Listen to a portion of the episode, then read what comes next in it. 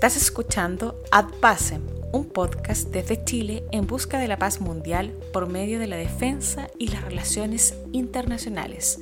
Con ustedes, Sergio Molina. Bienvenidos a nuestro segundo episodio principal, esta vez sobre el asesinato de Isaac Rabin.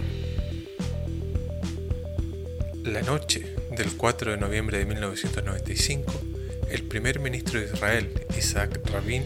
fue asesinado por un ultranacionalista de derecha que se oponía a la firma de los acuerdos de Oslo. Para comprender mejor qué motivó este acto y las repercusiones que ha tenido, revisaremos algo de la historia de Palestina e Israel.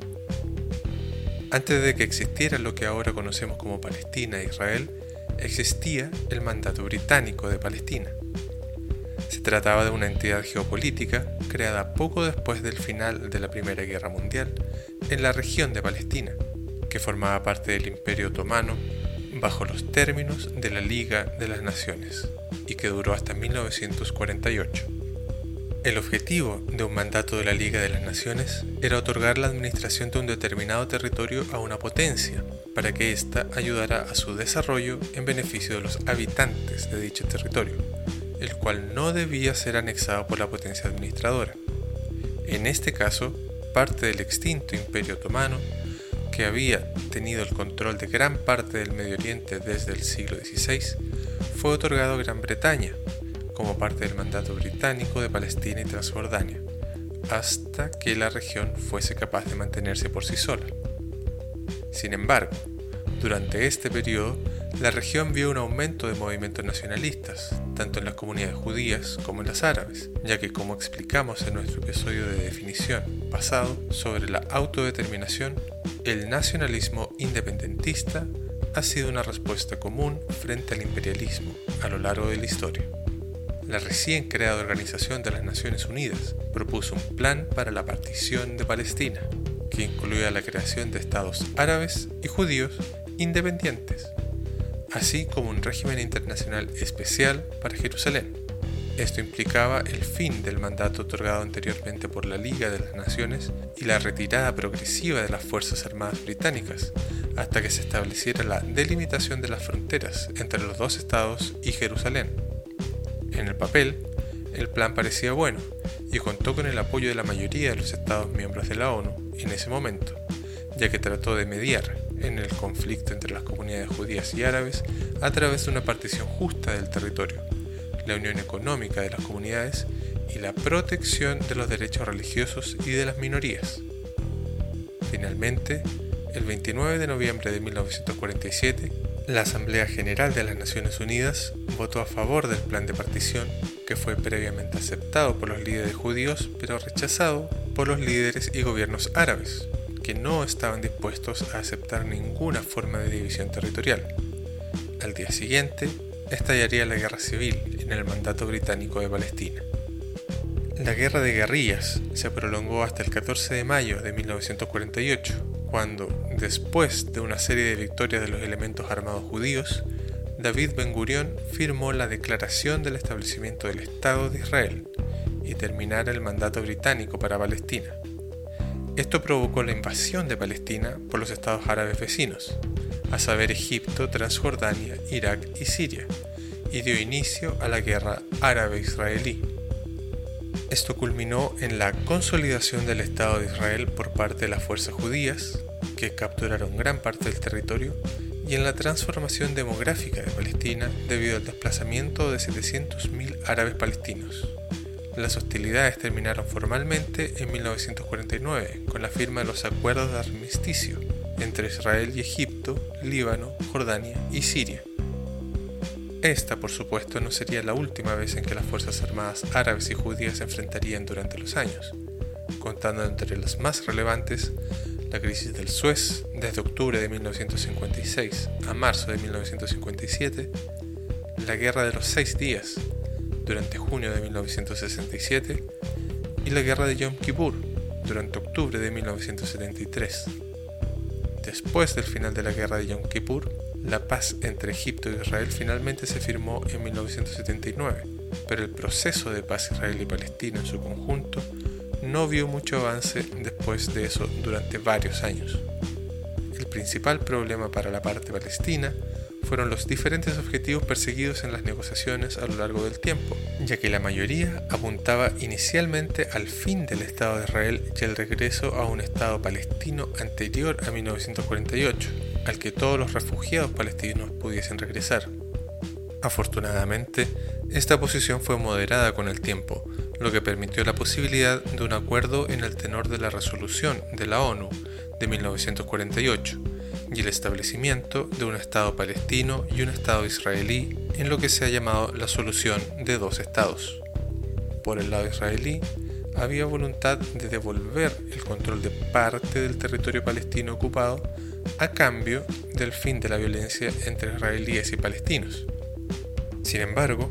algunos problemas persistieron con respecto a la persona que debería estar al otro lado de la mesa negociando en nombre del Estado palestino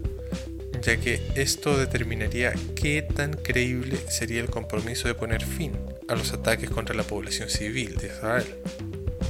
La solución de dos estados ganó una posición de consenso entre la población israelí, pero una escalada de violencia fácilmente cambiaría el panorama. Este mayor entendimiento entre palestinos e israelíes facilitó una especie de acercamiento en los primeros años de la década de 1990 aunque las voces disidentes de ambos lados todavía se oponían a ceder territorio. Es en este contexto que Isaac Rabin se convirtió en primer ministro de Israel por segunda vez en 1992, habiendo previamente cumplido un primer mandato desde 1974 hasta 1977.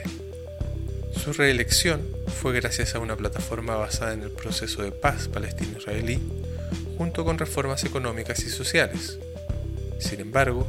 su importante papel en el proceso de paz quizás se debió más a su particular conjunto de habilidades y experiencias, ya que además de haber tenido una notable carrera militar, también sirvió como embajador en los Estados Unidos y como ministro del Trabajo y ministro de Defensa. En 1993, el gobierno de Israel, representado por Rabin, y la Organización para la Liberación de Palestina, representada por Yasser Arafat, iniciaron el proceso de Oslo, que tenía como objetivo lograr un tratado de paz basado en anteriores resoluciones de la ONU y cumplir el derecho del pueblo palestino a la autodeterminación. El proceso de Oslo consta de dos acuerdos, Oslo I, firmado en septiembre de 1993, y Oslo II, firmado en septiembre de 1995. El primer acuerdo estableció la creación de un autogobierno palestino interino, llamado Autoridad Nacional Palestina, que sería responsable de la administración del territorio bajo su control y también ordenó la retirada de las fuerzas de defensa de Israel de partes de la franja de Gaza y Cisjordania. Sin embargo, antes de la firma de este acuerdo, Rabin y Arafat intercambiaron cartas de mutuo reconocimiento en las que la Organización para la Liberación de Palestina reconoció al Estado de Israel y rechazó la violencia mientras que Israel reconoció a la Organización para la Liberación de Palestina como representante del pueblo palestino y como socio en las negociaciones. El segundo acuerdo continúa lo tratado en el primero, avanzando aún más el fortalecimiento de la Autoridad Nacional Palestina y la aplicación de las resoluciones de la ONU pertinentes. Pero lo más importante es la creación de tres divisiones administrativas en la Cisjordania ocupada por Israel, con las llamadas zonas A, B y C.